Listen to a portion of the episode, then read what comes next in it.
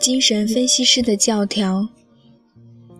一开始，我研究的方向是实验心理学，尤其偏重该领域中与生理和数学相关的部分。但是，遇到我的丈夫之前，我在伦敦莫斯里医院进行了几个月的临床研究。这段经历大大提高了我对临床领域的兴趣，并促使我决定转而学习临床心理学。我原先的课程研究重点在统计方法、生物学以及实验心理学上，现在却变成了精神药理学、精神病理学、临床方法和心理治疗。精神病理学是对精神疾病的科学研究，激发起我浓厚的兴趣。接诊病人虽然非常吸引人，但是却对个人的能力和人格要求颇高。尽管已经学会如何进行临床诊断，我仍然没有把自己遇到的问题和书本上所描述的躁郁症联系起来。要知道，医学院的学生常常会有一种奇怪的症候群，认为自己会患正在研究的那种疾病。可我是其中的反例，总是满怀喜悦地接受临床训练，却从来没有通过任何医学角度来看待自己的情绪起伏。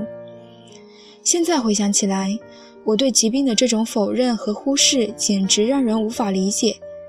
尽管如此，我也注意到，比起我的许多同事，我在治疗精神病人的时候，往往显得更加从容自在。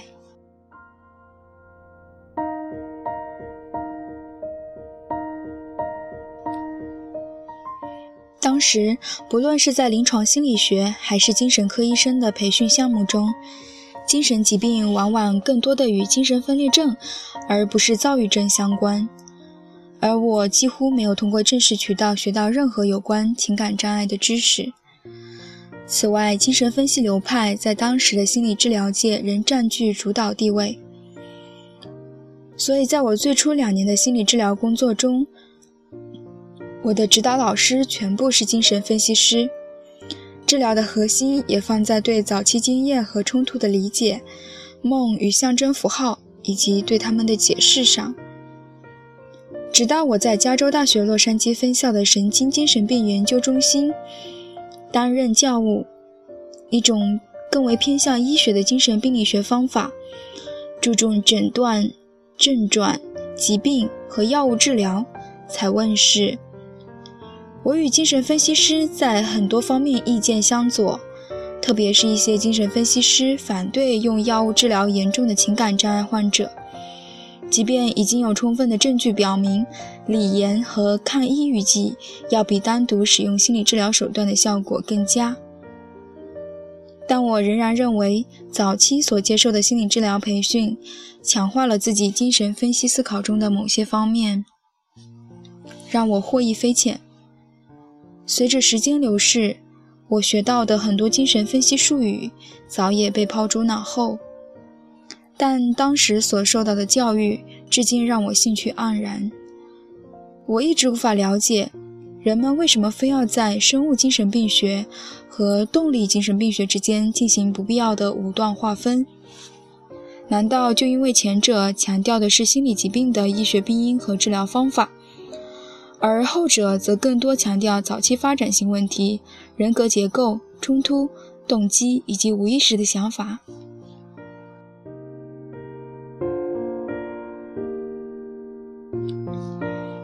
尽管过分走极端总会陷入荒谬的境地，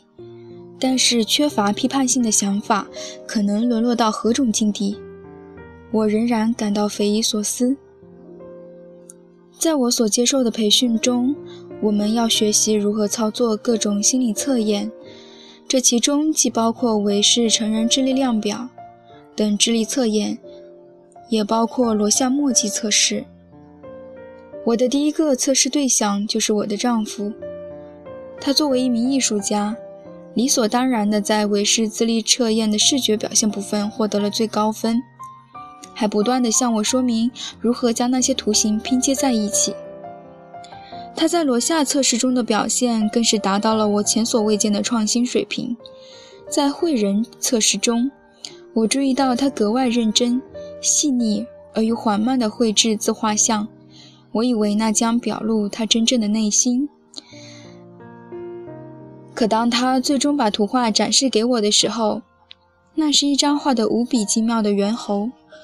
猿猴的胳膊甚至伸展到纸张的边缘。我认为这实在是绝妙非凡，并带着智力测验、罗夏和绘人测试的结果去见我的心理测验课的指导老师，一位毫无幽默感、信奉教条主义的精神分析师。他大概花了一个多小时的时间，用最愚蠢和飘忽不定的方式来解释我丈夫原始的被压抑的愤怒。他内心的冲突，他充满矛盾的情感，反社会的本质，以及严重受损的人格结构。在我与他共同生活的二十五年时间里，我知道他从未说谎、欺骗，现在却被他贴上反社会的标签。而且，这样一个非常坦率和温和的男人，却被他解释为内心充满冲突、愤怒和严重反常，仅仅因为他在一次测验中表现得与众不同。这实在是太荒谬了，荒谬到让我不可抑制地大笑了好一阵。这无疑使他勃然大怒，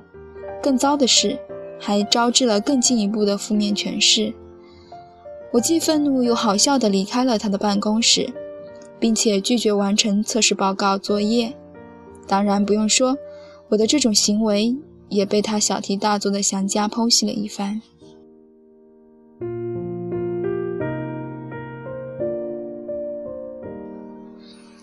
我所接受的真正教育，大部分来自于我在读博士之前参加的临床实习。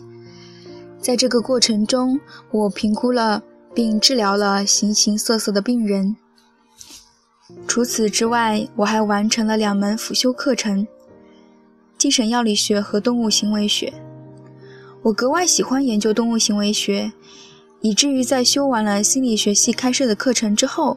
我又选修了动物系开设的研究生课程作为补充。动物系的课程以水生哺乳动物为研究重点，不仅包括海豹、海狮、鲸鱼和海豚的生物和自然发展史，还涉及很多动物界秘史，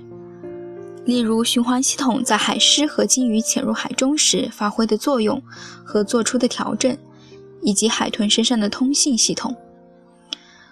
我喜欢这种纯粹为了学习而学习的感觉。